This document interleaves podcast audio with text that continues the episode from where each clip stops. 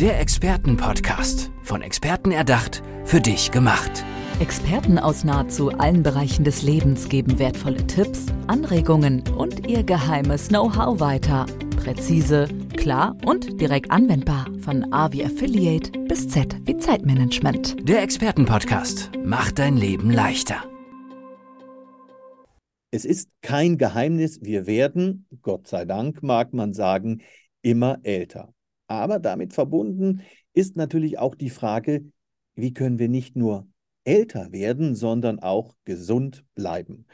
Zum Glück gibt es dafür einen absoluten Experten, nämlich Jürgen Skuda vom Steinbeiß Institut. Er ist verantwortlich oder zuständig für medizinische Fachthemen. Und das ist ja, lieber Jürgen, so ein Thema.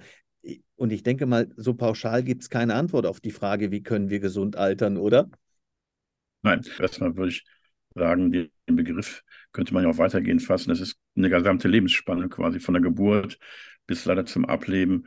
Sollte man versuchen, äh, möglichst sich gesund zu verhalten. Da gibt es verschiedene Stellschrauben. Das ja, das sind, sind die bekannten Dinge wie Ernährung, Bewegung, aber es sind auch noch ganz viele andere Faktoren, die so in der Regel nicht berücksichtigt werden. Da nehme ich zum Beispiel den Fokus auf das Thema Schlaf, aber auch die, das Thema der Genetik. Und da gibt es ganz interessante ähm, Forschungsergebnisse, die so in den letzten Jahren erst entwickelt worden sind, so 2017, 18. Vielleicht können wir uns darauf mal austauschen, was eigentlich gesundes Altern konkret bedeuten kann. Mhm. Was bedeutet es denn für dich? Es gibt so eine Gruppe oder Interessensgruppen, die sagen, ja, wie, wie funktioniert eigentlich das Alter? Was sind das für Faktoren, die dahinter stecken? Und da hat man erstmal angefangen, sich zu überlegen, ja, das ist ja die Genetik, die Biochemie, die dahinter steckt. Das sind sehr komplexe Modelle. Und so seit, würde ich mal sagen, seit 2018 hat man eine Vorstellung, was eigentlich Altersprozesse steuert und wie man das beeinflussen kann. Und das ist eben das Wissen, was ich versuche, in die breite Öffentlichkeit zu tragen. Ist das tatsächlich vielleicht auch alters- oder lebensphasenabhängig, was ich tun sollte, um ja gesund zu bleiben? Absolut. Wenn man noch jünger ist, ich würde mal sagen unter 40, dann hat man noch einen straffen Muskelaufbau, äh, man hat keine Grunderkrankung, man kann das eine oder andere noch ausgleichen. Also da sind die Schwerpunkte, würde ich mal sagen, eine ausgewogene Pflanzenmethoden, Ernährung und eine ausreichende Bewegung. So, wenn sie dann älter werden, das würde ich mal so ab 50 sagen, da haben wir schon den ersten Bauchfett, also unter Viszeralfett abgespeichert, dann hat sich der Stoffwechsel verändert. Im fortgeschrittenen Leben gibt es dann chronifizierte Prozesse, die dann zu Grunderkrankungen führen. Chronifiziert heißt dann dem Zusammenhang, dass sie dauererkrankt sind.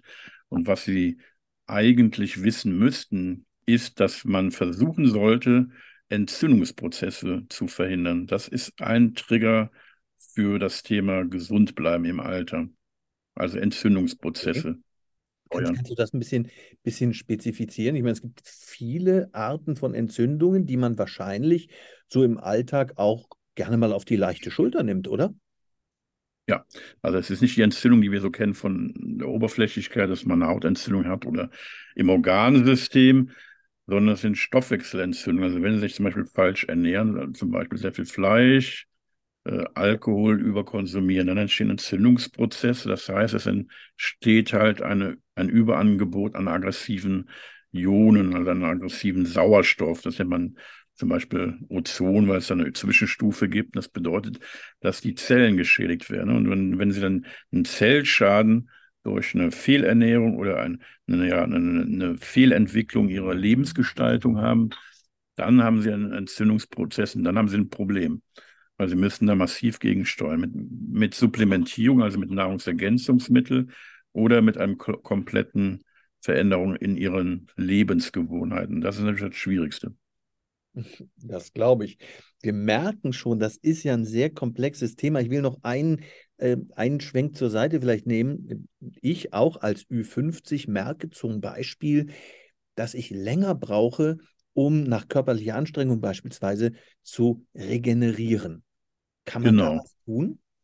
Ja, da gibt es ja mehrere Ansätze. Ich habe das ja vielleicht so ein bisschen äh, angerissen, was sind eigentlich so die Faktoren? Also erstmal, jeder Mensch ist individuell gestaltet. Das heißt, bei jedem muss man sich genau angucken, welche Stellschrauben man zu verändern hat. Und wenn du jetzt gesagt hast, ja, ich habe jetzt eben auch Regenerationsphasen, die länger dauern, weil ich auch über 50 bin, dann ist das ein eindeutiges, ein eindeutiger Hinweis dafür, dass auch bei dir im Stoffwechsel Entzündungsprozesse stattfinden, wie ich es gerade versucht habe, äh, etwas näher zu bringen. Und in so einem Fall müsste man sich mal drei Dinge, glaube ich, angucken. A, wie ernährst du dich? Dann gibt es da Stellschrauben, die man da optimieren kann. Dann das nächste, wie schläfst du eigentlich? Das ist eigentlich schon fast das Entscheidende, weil gerade im Schlaf, das wissen wir, abends die sieben bis acht Stunden, da entwickelt der Körper Mechanismen äh, zum Stressabbau. Da werden auch die Eindrücke des Tages, also das heißt die Hirnspeicherung reduziert und die Stoffwechselendprodukte werden abgebaut. Also ein ganz, ganz wesentlicher Faktor für die Regeneration ist ein optimaler Schlaf. Und wenn man so in dem Mehrklang von Bewegung, Ernährung, Schlaf nicht äh, das zusammenfassend oder zusammengreifend oder übergreifend äh, umgesetzt bekommt, dann hat man ein Problem in der Regeneration. Und wenn das eintritt, wird man automatisch früher älter. Das heißt, Alterungsprozesse entstehen und das ist ja so der, der Gedankenanker äh, aufgrund von Entzündung. Und wenn man zu wenig Regeneration erfährt, dann entsteht sowas. Das ist dann der Weg. Und wenn sie das über Jahre oder Jahrzehnte machen, die Personen, dann haben sie halt ihre Grunderkrankungen, die ja bekannt sind, Herz-Kreislauf- und Stoffwechselerkrankungen, wie, ein Diabetes zum Beispiel. Okay, also sollten wir wirklich unbedingt auf unseren Schlaf achten. Lieber Jürgen, das Ja. ist ein un unfassbar umfangreiches Thema.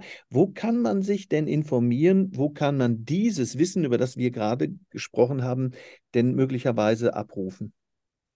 Ja, aktuell ist es so, dass ich ein, neben dem Steinbeis-Institut eine Online-Akademie aufbaue, die unter dem Namen äh, Academy for Biomedical Education äh, äh, hinterlegt ist.